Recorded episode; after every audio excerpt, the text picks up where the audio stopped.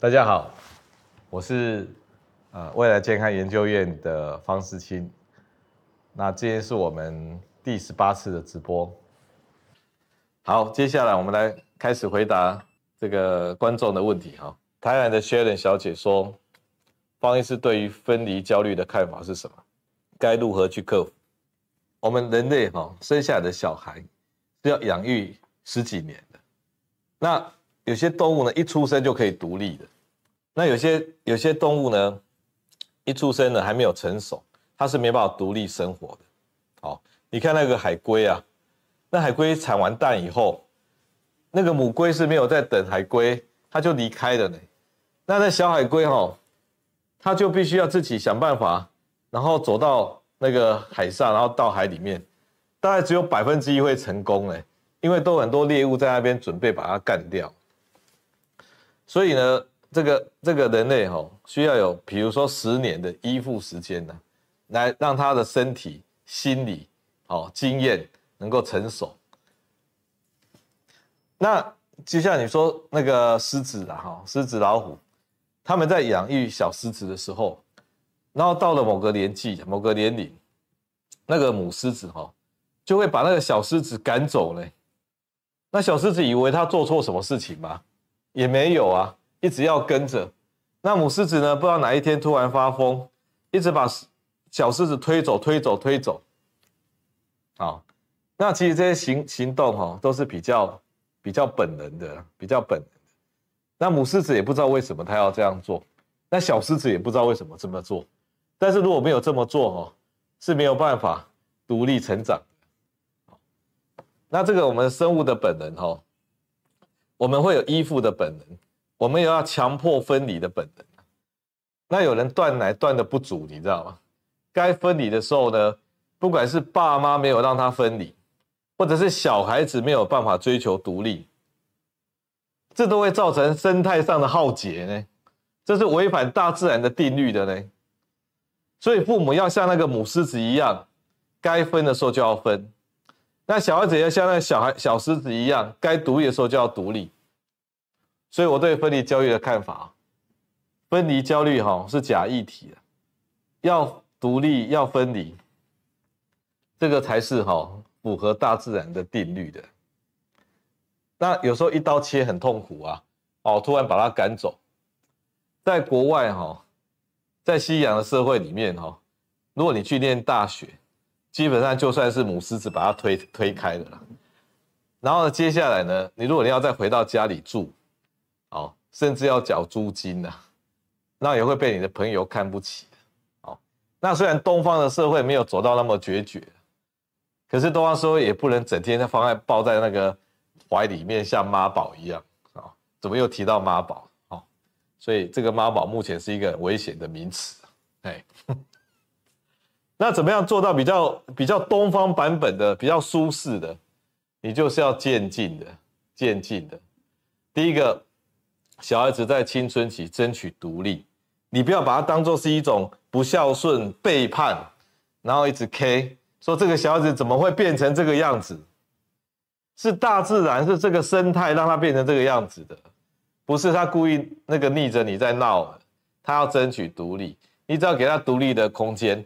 然后他就会顺，好，他是本能上要闹的，啊，你也要本能上的让，所以你跟小孩子哈，以前哦是依附啊，是绑在一起的，到了青春期以后，你要跟他当朋友一样，跟他当朋友一样。我问你，如果你见一个朋友，他讲话都不得体，啊，衣服穿的也不对劲，你会打电话跟他说，哎，某某某，你好，讲话不应该这样讲。哦啊，你应该衣服要怎么穿？哦啊，你要发型要怎么梳？你不会嘛？因为他是朋友而已嘛，所以你要对你的小孩子保持朋友的关系啊。所以从绑在一起，如同手足一般的，变成朋友的关系。好，如果这个做得好，就减少分离的焦虑，等于说是本来那种一刀切的哈，变成切八段了，慢慢切了，好不好？台中的林小姐，她说：“人生很多无常跟变数，哈，从小就被教导，人无远虑啊，必有近忧啊。把心放宽，接受一切最好的安排，系统化的问题，一关再传一关。那我人生的意义是什么？这问题，首先我先讲这一句话哈：人无远虑，必有近忧。我把它改成啊，人有远虑啊，啊，人有人有人有远虑啊，必有近忧啊。各位听清楚了，一个人如果很会想未来的事情，就是有远虑嘛，什么都担心哦，我会不会得糖尿病？我会不会得癌症？哦，我会不会被车子撞到？哦，那我会不会怎么样？啊，家里的钱会不会不够？小孩子会没出息？娶的老婆会不会不够好？这些东西你都想一遍，这就人有远虑啊，必有近忧啊。这是这句话哈，百分之一百对的，好不好？百分之一百对的。孔子那个时代有什么好担心的？手机也没有，报纸也没有，也没有人要选总统的，那有什么好担心的？所以孔子那个时代没有什么好担心的情况下，他才说：“哎，大家都没有担心，过得像动物一样，啊，都不知道大祸临头了。”所以还在鼓励大家说。人无远虑，必有近忧。那现在是什么时代？什么事情要担心的嘛可以担心一箩筐。比如说，常常新闻都会给你写说，某有一个新闻哦，常常很多一些医药新闻说，呃，这个这个某某某某病人哦，头痛，后来发现是得脑瘤，哦，以前都每每一阵时，每过一段时间。就会得到这种新闻。那他也说，某某人肚子闷闷的，后来竟然得到胰脏癌。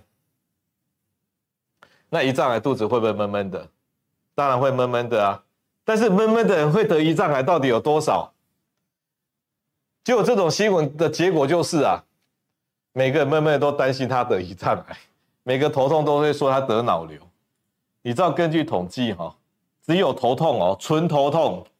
然后得脑瘤的机会是十万分之一啊，十万分之一。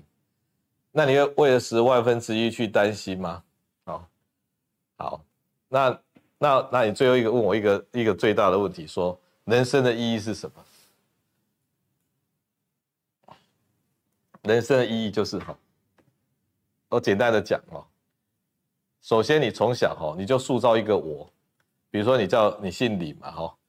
你塑造一个林小姐，那林小姐本来不知道知道不知道自己是谁，然后呢，从青春期开始到你五十岁，你终于知道了林小姐大概长什么样子，虽然有一点模糊。你到五十岁到五十六十岁中间，你把你这个林小姐弄得更具体一点，说我林小姐到底是什么样子的人。等到你很明确知道你定义的林小姐是什么样子的人之后。那个我啊，那个李小姐啊，就要把它消灭掉。在你还没有死掉之前，你可能还有二十年时间，就过了一个没有林小姐的日子。这二十年就是你人生的精华。如果你没有用那种没有林小姐的的生活方式，你根本没有任何任务跟意义。你前半段五六十岁以前的人生，像动物一样。就说每天啊去念书，然后上班赚一点钱，然后认识男朋友，然后生小孩，这个跟动物一样，这只是高级的动物而已。在森林里面的动物也是这样过日子的啊。但是到五十岁、六十岁到八十岁这二三十年，人生的意义就在这二三十年，不是在前面五六十年。二三十年呢，你老天爷给你时间活。你要过那一种没有李小姐，没有我，然后卸下这个我，然后变得很很单纯、很专注，然后跟你的周遭的一切融合在一起，融合在一起。比如说，你可以静静的欣赏一个风景，欣赏一首歌，欣赏一幅画，欣赏别人的苦难，欣赏哦，不要去评断哦，也不要想要说我要伸出援手介入之类的。好，静静的欣赏人生的一切美好与苦难，这就是方医师所谓的人生的意义。这样回答好不好？我光回答这个问题，我就要下班了，真的。哎，好，今天是所有问题里面的第一题而已。好，台北的 Vic 先生，十六年前一通电话，家人因为火灾离世，时隔多年到现在还没有办法释怀，对于来电能有阴影，还没有找到克服的方法，这是一定的嘛？因为你家人的的这种突然过世的消息，跟那一通电话是绑在一起的嘛？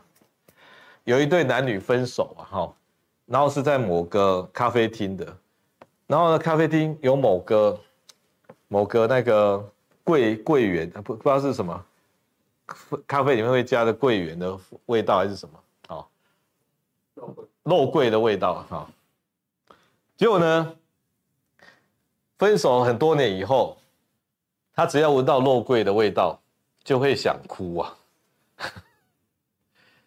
那因为肉桂，男朋友分手，已经连在一起了嘛，所以肉桂就等就就就是在大脑里面跟男朋友分手是摆在一起，有一条线连着。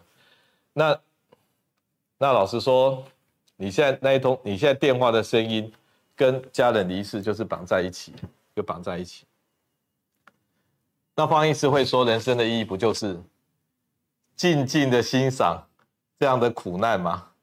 你就承认你有这一道阴影，难道不行吗？你就承认说，我听到电话就会缅怀怀念家人过世嘛。可是电话常常来，对不对？所以首先先把家里的私话退掉，然后手机改成静音。好，因为刚刚肉桂呢，那个比较少闻到嘛，所以偶尔才哭一下。你天天都有电话，像以前方医师哈。现现在也是的哈，然后会收到急诊的那个电话，那我说听到电话声哦，尤其是晚上哦，我就会很很很有压力，我就觉得事情来了，事情来了，出事了，出事了。那这个也是，这个也是。那我你说找不到什么方法，你要再去连接一个好事情，你要把电话家人离世，然后电话再去连接一个好事情。你现在是一加一嘛？电话家人离世，你再变成一加一加一，电话家人离世，好，然后有一件好事跟电话有关的，然后你就把这三个东西混在一起之后，你会得到某种平衡，这就是增加你静静的欣赏人生苦难的方法之一。年龄越大，抗压性似乎逐渐下降，容易焦虑到反复担心气馁的状态。该如何彻底赶赶赶走心中的焦虑感？那我是这样说了哈，我比较决绝一点，比较狠一点的。你这就是标准的“人有远虑，必有近忧”的的状态，担心家人的状态。那你知道台湾哦，大概三分之一会得癌症，好，三分之一会得癌症，几率很高嘛，对不对？你活得够久就会得癌症，那你担不担心？你会担心你是三分之一？我们人有各种各种的死法，各种死法，好，所以你要这样想啊，你家里有一天也会生病，也会走，你自己也会生病，你也会走。我有一个很很残酷的方法，就是哈，你当做自己，跟当做你的家人已经走了，这样会不会太夸张？就是他们已经走了。然后，所剩下的每一天，大家珍惜在一起。你已经生病了，你已经走了，你已经用一个死人的状态在活，所以你就不怕死掉了。我们台湾男性哦，平均的寿命，平均哦，去年统计是七十六岁，七十六岁。如果你已经六十岁，你也剩下十几年而已啊，你怎么可能超过这个平均？统计学大家都没有在学嘛，所以你不太可能超越平均太多嘛。那如果你今天，你今天如果七十岁就挂了，你是不是少多少活六岁？那就有一个人哈，不知道哪里会占便宜，多活六岁，这也是做好事啊。啊，如果你今天活多活六岁，就一个倒霉鬼呢，他会少活六岁。那这种心胸是不是很宽大？好，所以你也不要计较。如果你六十几岁，你可能吃下十个蛋糕，十个蛋糕摆在桌上都摆满了，吃完就要变尘土了，那就要说再见的。他自己都担心不完的，还担心别人。哦，啊，我们也没有办法改变这个人的寿命，人生不生病。如果你想要过得比较不生病的生活，哈，就去看方医师的未来健康研究院的养生系列，养生系列比较不生病，哦，心里比较静啊，比较长寿。好，下一题啊，彰化的辛小姐是星星的星呢，哈，天上的星星呢，不是生理的星星。那她是一个护理师，目前没有严重的心理创伤，哦，但是生理前前会有一点焦虑、忧郁，该如何让自己开心一点？首先，很多女性哦，她在生理期前后中间会有心情不好、焦虑、焦焦躁的一个状态。为什么？为什么生理期会焦躁？因为哈，女生跟男生不一样。它有分泌女性荷尔蒙，动情素啊、黄体激素啊，这些激素哈，它会去安慰我们的中枢神经，让它变得比较柔和。所以你知道女生哈，她在排卵期，也就是在这个这个没有月经的中间叫排卵期，那个是浓度最高的，个性特别温柔啊。然后呢，到了那个生理期的时候，那个荷尔蒙退了。个性非常暴躁，因为哦，那个中枢神经啊，你本来天天给他糖吃啊，他活得很开心呐。结果你给他二十几天的糖，突然有一天你不给他糖，他有对糖戒断的问题，戒断的问题很不爽，哦，会不会这样子？比如说你给你儿子零用钱，那他都不用上班，每个月给五万十万，就给了好几年。你突然有一天觉得他应该去找工作，然后呢，你就不给他钱了。你儿子觉得说：“我从来没有遇到这么残忍的老爸啊，没有给我每个月十万块这样子，这样了解吧？那你怎么样去让自己开心一点啊？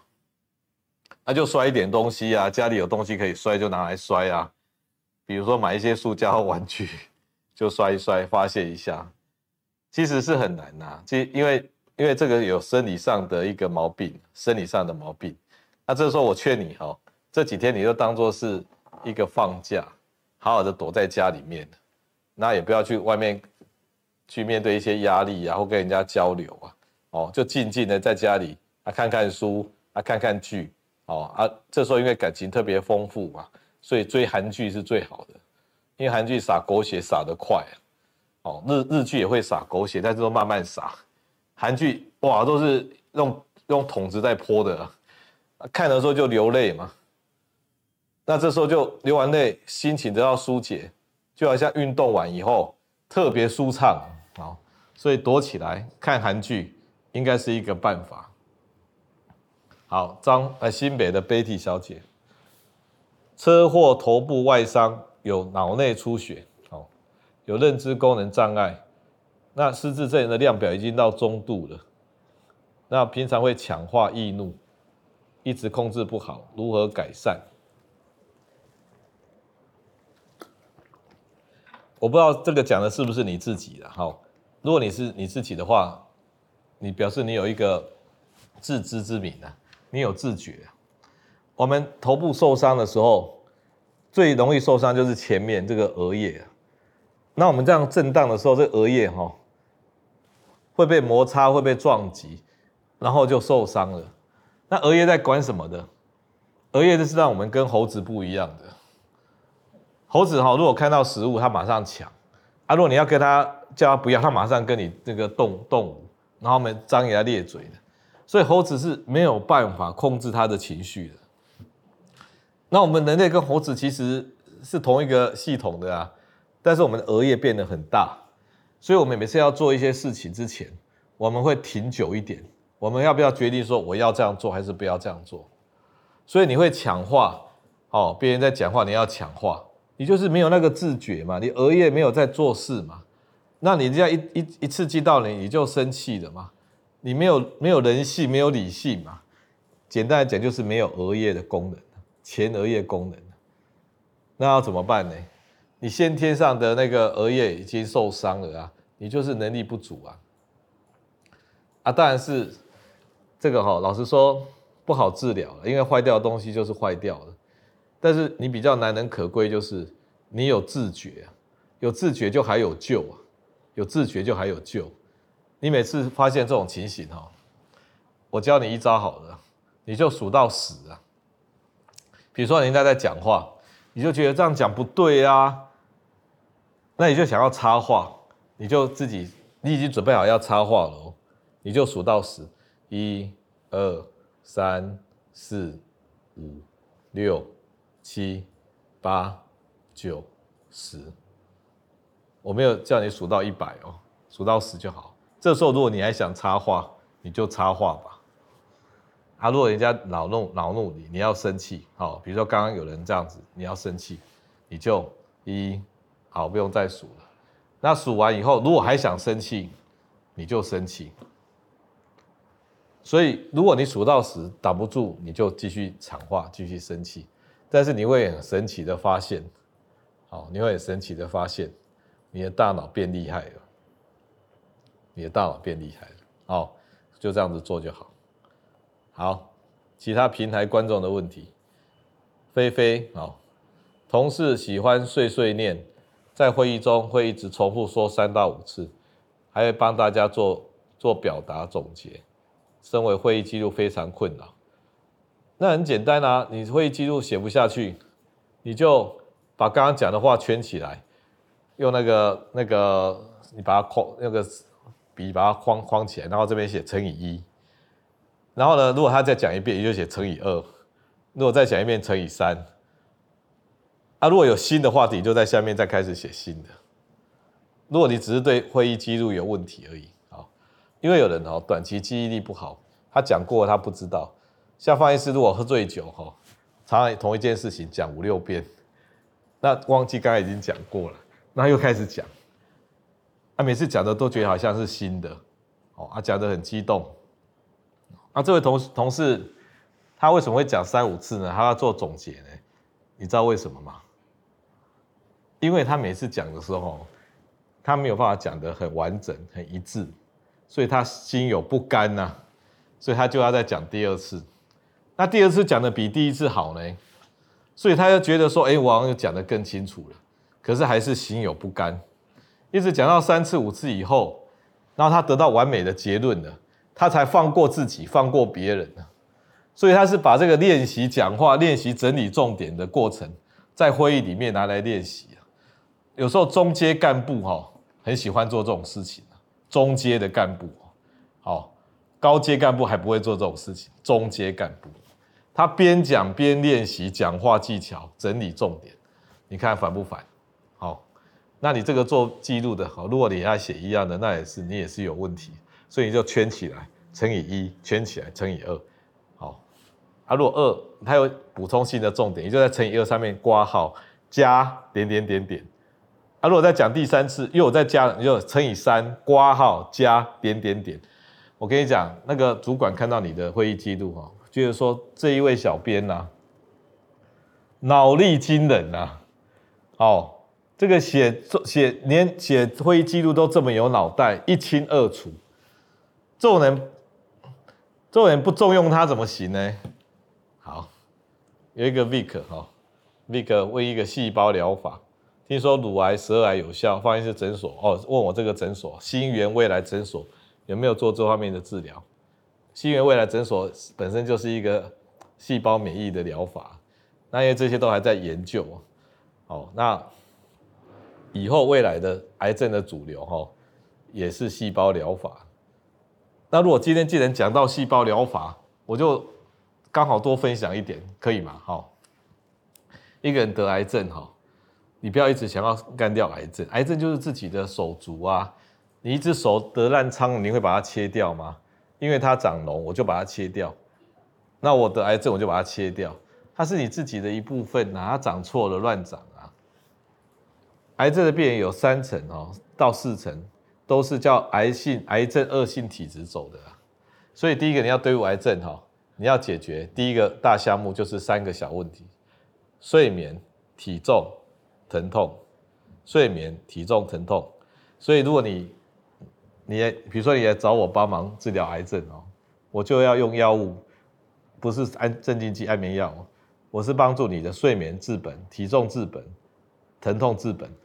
这三件事情如果处理好，不痛可以吃，吃得饱饱的，体重没有变的，睡得好好的，我跟你讲，你的本钱多一半以上。哦，那第二个，如果你今天第原位癌第一期、第二期，你就把那个瘤拿掉，那是可以根治的。如果你第三、第四期哦，你是没有办法根治的。所以你不要一直想说我化疗、化疗、化疗，我一直去轰它，啊，轰到后来呢，它就会好了。它从来不会好的啊，因为癌症你轰它，它死了一大票，它只要剩下一点点的，甚至你用那个其他的那个什么标靶药物去对付它，它都不会好的，因为它顶多就会冬眠了。所以三四期的癌症它就冬眠了，冬眠你就杀不死它了啊，啊等哪天你虚了它又出来活动啊，所以三四期癌症你不要以为可以完全杀死它，你只能够与之共存一辈子，有可能。那细胞免疫吼，就是用你自己的细胞，然后去加强你的这个抗癌能力。好，那这个我也不敢多讲。目前研究很多进步，未来呢，我是觉得，如果真的三四期的癌症哦，有时候是直接跳过传统化疗，进入细胞免疫治疗，然后做一种维持疗法，不要让它乱跑。好，最终癌症我把它分成癌症的实体跟乱跑的癌症。那我们没有办法癌症实体治疗，但是我们可以去治疗乱跑的癌症。乱跑的癌症，因为乱跑的症才是让你完蛋的原因啊！你只要不乱跑，躲在这里，哦，那大自然还可以控制的。那最近不是有以前在讲那个那个禽舍专区吗？啊，你不给他任何禽舍的那个生存的点。那他就到住宅区乱跑啊，好，所以集中管理啊。那我们我们我们现在能够，我跟癌症可以活下来的手段哦，几百种啊。所以你要去治疗那个那个癌症本体哈，完全消灭它，其实是非常困难的，因为它变异突变的速度非常的快。但是它乱跑的能力，乱跑也要能力呢，它的招数没有很多。所以方医师说哈，比较能够治疗是乱跑这一件事情。那这个目前目前大家研究的或这里可以可以处理的大方向，也是以乱跑的癌症先把它安定，所以这个叫做细胞免疫防卫战啊，不要乱跑，就细胞免疫防卫战。等到细胞免疫防卫战做好了，才有机会做细胞免疫攻击战。这样大家理解哈？细胞免疫防卫战。跟细胞免疫攻击战，这这个月都还在研究中，所以方医师也就不多讲哈。那我们继续问下去。那问我说，五大营养素可以挂加一科吗？挂什么科都可以啊，去附近的检验所可以啊。我们身体要好，不要得代谢的疾病，不要得自体免疫的疾病，不要得内分泌的疾病，不要得癌症。这中间哈，老实说，几百种那个病很复杂。我们一个人身体好，就管两件事情，头跟尾啊。这个尾哈啊，这个头啊哈，这基础啊哈，就是五大营养，也就是你盖一个房子呢，钢筋水泥一定要买好的。那五大营养呢，在我看来了哈，因为是可以抽血啊，可以用药物治疗的，然后是占大咖的，一个是叶酸，一个是 B 十二，一个是铁蛋白，一个是锌。一个是二十五 OH D 三，也就是维他命 D 三，这五个就是你的基本。然后那个、那个、那个，这个叫做基础好了。那天花板是什么呢？就是睡眠，睡眠，睡得好哈，治百病，睡得好治百病。所以如果你五大营养够，睡也睡得好，中间这些哩哩抠抠的病，大概不太需要管它了，你大概活得 OK 了。好，好。马伦马伦西亚马伦西亚问说：目前在尝试一日全餐法，但是遇到不开心的时候或惊奇，就会情绪上暴死。那因为吃东西本来就会带来愉悦感哦，因为大身体有东西进来，他本来就很开心呐，很开心呐，所以呢，他如何去调试啊？哎，吃东西来来来调整自己的心情，好，吃东西来调整自自己的心情。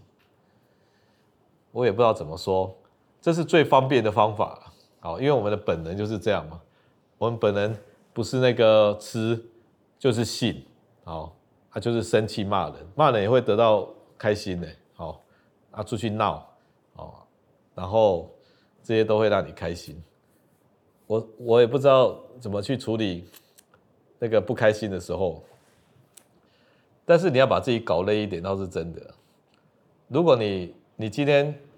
你今天不开心哦，你应该让自己搞累一点，搞累一点不是靠吃啊，你去做温和的长时间的运动，也可以让你又累又有这个解放感。你只要穿上布鞋，然后去走路，走两个小时，那你就会开心一点。好，大概是这样，因为你经期收的不开心哦，是因为你的压力荷尔蒙过多了。当我们每天哈那个胆固醇啊，它有两个方向，一个是进卵巢的荷尔蒙工厂制造女性荷尔蒙，一个是进肾上腺的这个工厂制造压力荷尔蒙。结果你在经期的时候，你的你的卵巢没有做女性荷尔蒙了，那就一全部拿去做压力荷尔蒙，所以你压力的酵素荷尔蒙也是高的呢，啊高就会让你烦躁生气呢。坐立难安呢，那你就要把它消耗掉啊！啊，消耗掉方法就是去走路，累，消耗掉可体松啊。啊，如果你还年轻，你就去健身房跑一跑步啊，然后你累累的时候就不会不开心了，好不好？不要靠吃东西而已，吃东西也可以吃的，但是多管齐下。好，有一位叶小姐哈，一直以来都有突然睡着的毛病，没有自主的睡着，是不是脑部有问题？哦，那这也很酷啊。然后她说她有颞颌关节疼痛的问题，这有关系吗？她是不是太早起床，睡眠不足？好，这问题呢，三个问题实际上是同一个问题啊。你就是睡眠不足是真的。那你为什么会睡眠不足呢？那是因为你捏个关节疼痛。那为什么捏个关节会疼痛呢？因为你晚上哦都在磨牙。晚上都在磨牙，所以我这边跟各位分享哈，因为全台湾可能一大堆颞顎关节疼痛的人，当我们晚上睡觉的时候，我们脑袋要监测到我们全身呐，每一个组织器官它都要监测，它不是放着不管的，但是监测哦需要靠多巴胺呐，那晚上多巴胺不足，白天就用掉了嘛，然后呢晚上不够，生产不够。然后就找不到你身体的组织器官，那有人是找不到他的那个关节，所以他就会去磨，找不到他不会坐以待毙啊，他就会去动它，然后磨磨磨，那整个晚上一直磨，咬牙切齿的，啊隔壁又听到你的声音，好，那长期下牙齿去看牙科说，哎怎么磨平了，磨平了，那颞顎关节一直咬也疼痛了，那就是因为晚上磨牙的关系，那怎么治疗磨牙？那牙科医师就给他戴牙套啊，说这样就磨不到。你干脆给他装了图图钉好了，他一咬之后就会就会痛。戴牙套减少磨牙不是治本，真正就是要给他一点低剂量的多巴胺刺激剂，然后呢晚上大脑有一点能力，他就会找到他的颞颌关节，然后就不会磨牙，就不会疼痛，然后就会睡得够一点。因为晚上大脑找不到身体，他很担心啊，他怎么睡得够？啊，睡得够以后，精神够了，白天才不会突然睡着啊。你还没有资格得那种一百万人才有一个的猝睡症，你还没有到那个资格。好，所以你把晚上的问题解决，睡得够一点，白天就不会突然睡着了。OK，好，好，那一位棒棒说，他是一个狂运动健身啊，也是一个焦虑麻痹的方式，对不对？对，所以狂运动上瘾跟狂吃上瘾都一样。好，但是狂运动上瘾比较好了，狂吃上瘾哦，大概对身体不好。好，但是狂运动也不要把身体搞到受伤啊。哦，有人这个这个关节一直磨损啊之类的，我也不觉得是好事哈。但是运动哦，会让你让你大脑分泌这些多巴胺、血清素，然后整个都会比较比较平衡一点，好，还也比较不会那么乱焦虑。所以心心情不定的人呢，就出就出去走路吧。你搞到累以后，你根本没有办法心情不定啊。因为心情不定、焦虑也是需要身体的能量、大脑的能量，你就把它提早用掉嘛，对不对？好，有一个安娜问说，安明德，请问这个药作用？好，其实因为你大家问我药哦，方医师也不是，因为很多药的很多那个厂牌的名字啊，所以我也我要去查，去查就没意思了嘛。你可以上网路用这个药的名字自己去查，好。粉红三星问说：“妈妈辛苦工作一辈子，心思都在顾家，没有用，没有什么兴趣。现在老了，身体病痛、失眠，然后都有看医生、服用药，在如果家培养兴趣。其实你妈妈的状况就是方医师在网络上定义的人生亏空乏症，人生空乏症。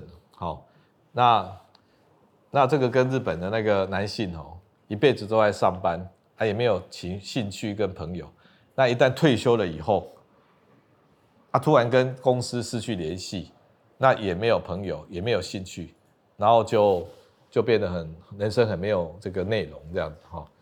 他现在老了，当然身体会有一些小毛病啊，然后整个人生觉得没有价值感啊，然后就会开始担心啊、失眠啊。那有没有什么培养兴趣？培养兴趣有静态的跟动态的。第一个静态的就是。养一些植物，好，养一些植物，所以你买一些植物，叫你妈妈帮你养，因为植物哈，植物比较不会死掉。最近方医师在水槽旁边养的那个仙人掌哦，竟然养到死掉了。你知道为什么死掉？因为那个盆栽那么小，然后它就一直长长长，它长得很高，你知道吗？那我本来想，哎，这个还蛮会长的，都不会倒，你知道？结果后来中间烂掉了。好，他不晓得可能阳光不够怎么样，中间烂掉，然后他就整个折断，然后就死掉，然后被阿嫂那个清清理掉。那我就问阿嫂说：“啊，我的仙人掌怎么不见了？”他说：“死掉了，倒了。”啊，但是例外的，大部分都会活得好好的。那养植物以外，养仙人掌植物吧，哈，养植物了哈。再来就是养养鱼啊。你如果到方医师门诊哦，你会看到一缸那个孔雀鱼啊，这么大。那我用那个亚克力板做的，那孔雀鱼哈，这个算是很好养的嘞。然后呢，他们也也也蛮蛮争气的哈，那就会一直繁殖这样子，所以孔雀鱼是可以的。那再就是养猫养狗啊，养猫养狗，所以你不要说什么去学画画、学日文呐，哦，然后去学什么的，那个东西太难了。以妈妈哈去做那些事情，反而会有挫折感。就是养植物、养鱼。哦，养这个这个猫狗，哦，这样好不好？因为你去照顾这些小动物或植物，那你妈妈也会开始有有这种好像比较有有有有有价值感啊、哦。好，有一个 Cody 问说，有一个很忧郁悲观的人哈，如果接受自己生病的事实，好，如果接受自己生病的事实。既然这个人很忧郁、很悲观，那就生无可恋啊！那为什么不能接受自己生病的事实？如果你生病了，甚至死亡了，那刚好不是解脱这个生无可恋、忧郁、悲悲惨的人生吗？所以你要你怎么去叫他接受自己生病？生病反而是他的救赎呢？是结束他生无可恋的人生呢？阿爸你要用什么态度去接受自己生病？继续活得更久一点，活到一百岁，然后呢，增加自己忧郁悲伤的人生，你觉得这样合理吗？如果你只是要增加那个人生的量，但是内容就是忧郁跟悲观悲伤，就好像有一个有一个先生他得得食道癌好了，那他退休后，他已经躺在沙发上看电视哦。已经躺了十年了，懒骨头啊，也没有活动，整天就是看看看看看。他就发现得食道癌之后，然后要切开刀化疗干嘛的，然后想要活，那医生问他说：“你为什么想要活？”然后说：“我要再回去看十年的电视，就没有意义嘛，对不对？所以你要你要老实说，这个一个忧郁悲伤的人哈，也容易生病啊，所以要从头到尾哈。”改造这个人生呢、啊，要从头到尾改人生。如果他没有外在的事情，他就自己很忧伤、悲悲观，他是生理性的忧郁啊。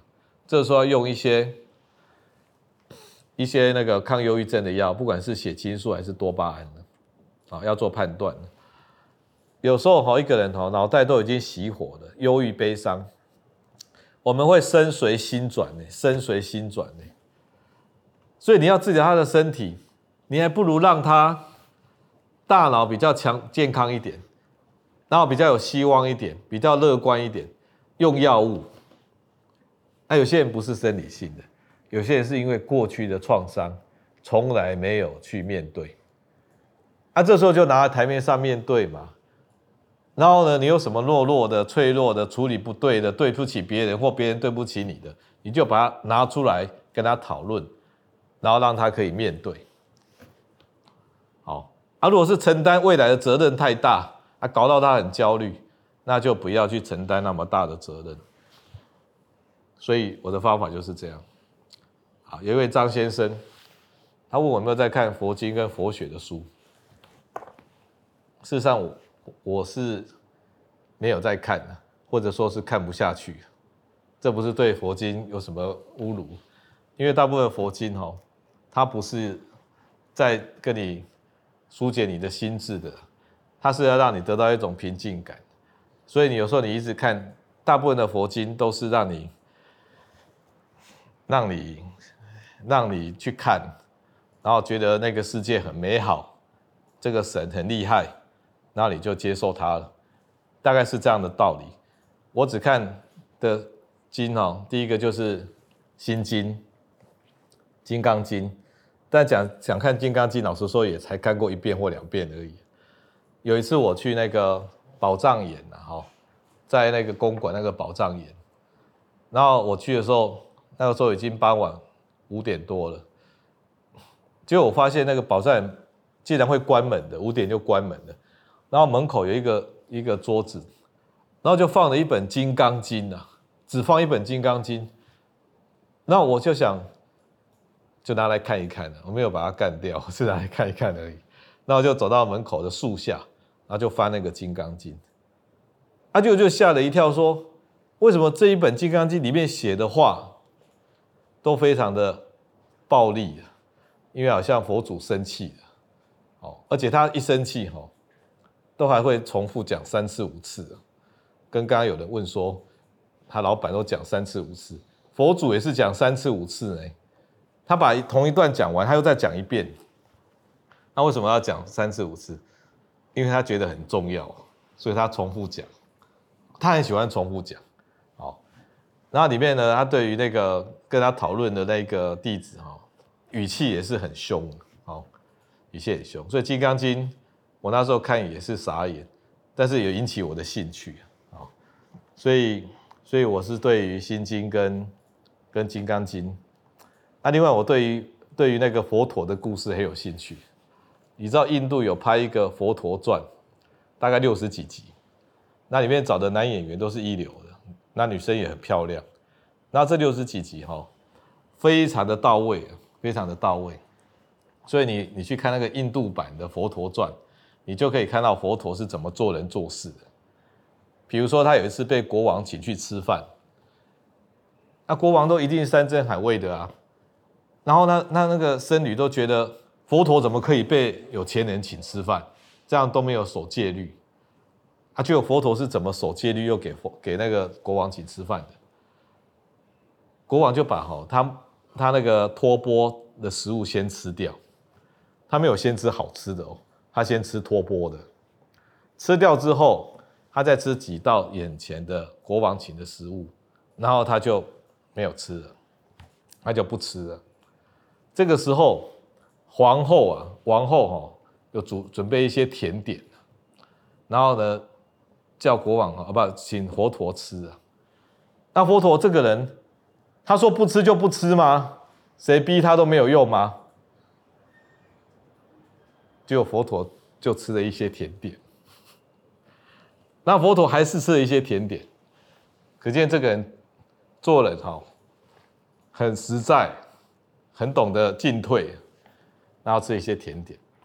所以从这个过程你会看到佛陀他在怎么阐明他的教义，然后又可以跟现实生活结合。那这些小故事哈，我看了很多佛经、佛学的小故事，图书馆也可以借得到，所以我是从这些东西去体会的。然后我对小乘佛教哈也有一些缘分，所以不管我去马来西亚，还是在那个，还是在那个台台湾哈，都有参加一些一些禅修，禅修大概去过两次、三次，有时候三天，有时候一个礼拜。那小乘佛教老实说，他就是实践的，他就直接叫你静坐，所以坐个七天很舒服，面对自己，好不好？好，有一个一个旺哈，他问说，他过了五十岁，他有一种厌世的感觉，那想要去挑战，去北海道雪地挑战失温，然后意外而死这样，这样算是自杀吗？该如何消除这种想法？已经困扰我三年。我觉得也不要一开始就就那个这么决绝，这么激激烈。你想要自杀，然后想要去去那个北海道，然后让它很冷的时候，那就失温死掉。我想你先去那个走路了。走路有一次哈，有一次我上一次走路失败，大概一个月前吧，那天气还很热。那我十点的时候出发，早上十点，嚯，那天气很热，然后我就如期的走到台北的那个新店溪的海河边，然后把上衣脱掉，然后就开始准备展开我的二十七公里的健行。那我什么都，我什么我就带，我就什么都没有带，上衣脱掉，我走，我从公馆就走到动物园，走到那个焚焚化炉那个那个。那个、那个、那么那个地方，好，我已经走一半了，对不对？哦，天气很热，都路上都没有人，那我准备再走回来，然后走了一半的时候，可能不到一半，我突然觉得说，我好像撑不下去了，因为我也没带水，所以我我又晒又没带水，那我还给我自己鼓励说，好像没什么嘛，应该可以吧。因为我之前就有走过了，但是没那么热，也有带水。这次我要挑战自己，说我不带水，而且更热，结果我就失败，那差点中暑。那我就赶快躲躲到市区里面叫了计程车，然后就赶快坐回家。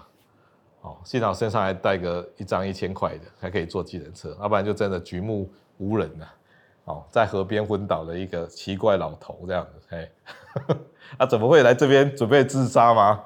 为什么裸露的上衣，没有带水，没有任何身份证、钱包，然后躺在新店溪河边？这个人是要自杀吗？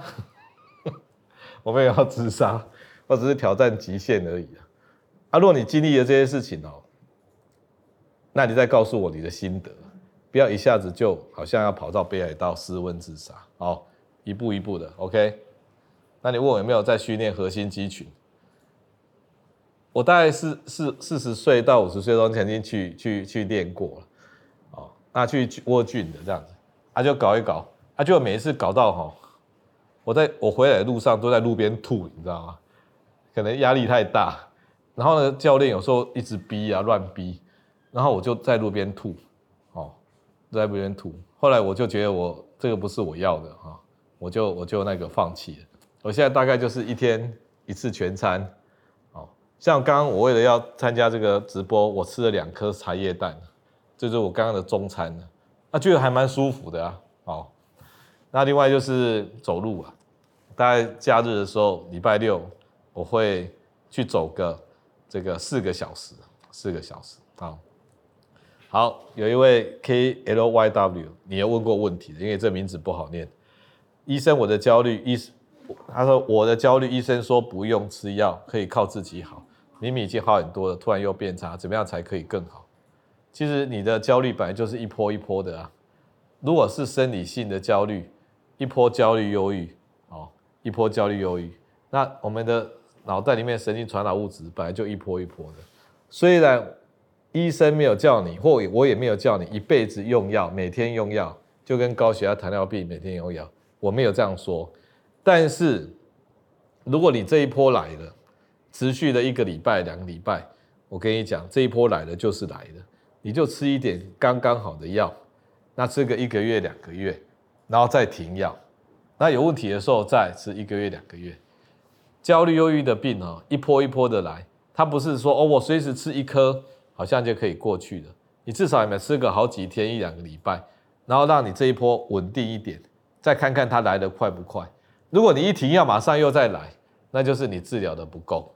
如果你一停药呢，两三个月、好几个月没有来，那你的治疗算是 OK 的。哦，用这个方法，然后可以过就好。你不要想说方医师有没有办法让我让我一辈子都不会发作。好，哎，不能往下滑了。没有了哈，好，那才刚好这个时间呢，真准。有人，比如说有人偏头痛来找方医师看病，然后就问我说：“方医师有没有什么药吃了以后头就不会再这样偏头痛？”好，那我问他说：“你意意思是说我给你一个药吃了以后头什么都不会痛，用铁锤打也不会痛，哦，空空空空的这样都不会痛，哦，没有这种药，因为我们头痛。”就是我们身体脑袋有压力的时候，一种情绪的表现，他跟你沟通的方法。那你今天把这个沟通方法关掉，你就会跑去胸闷心悸、拉肚子、肚子痛。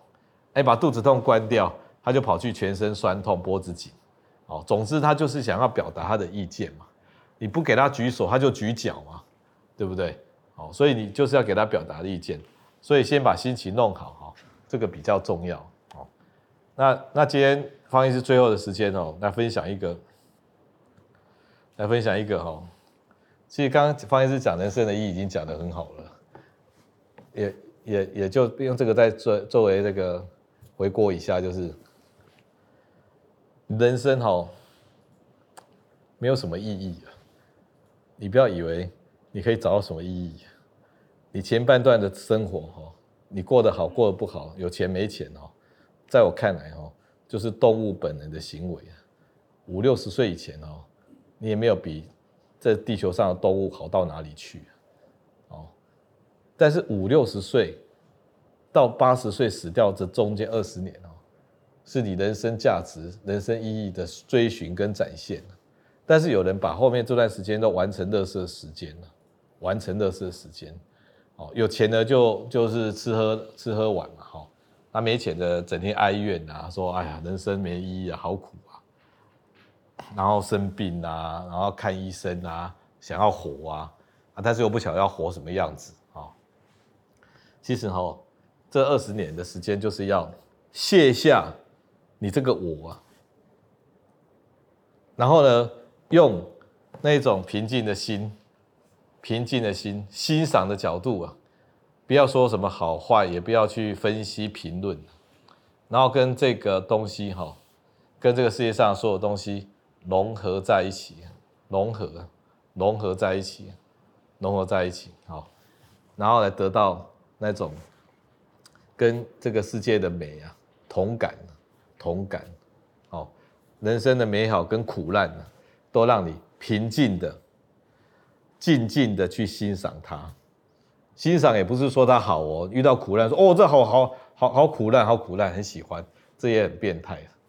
平静的、静静的、不频断的去欣赏它，哦，去去去去跟它这个融合这样子。哦，那以上就今天跟各位分享的直播，谢谢各位，祝你们有一个愉快的周末。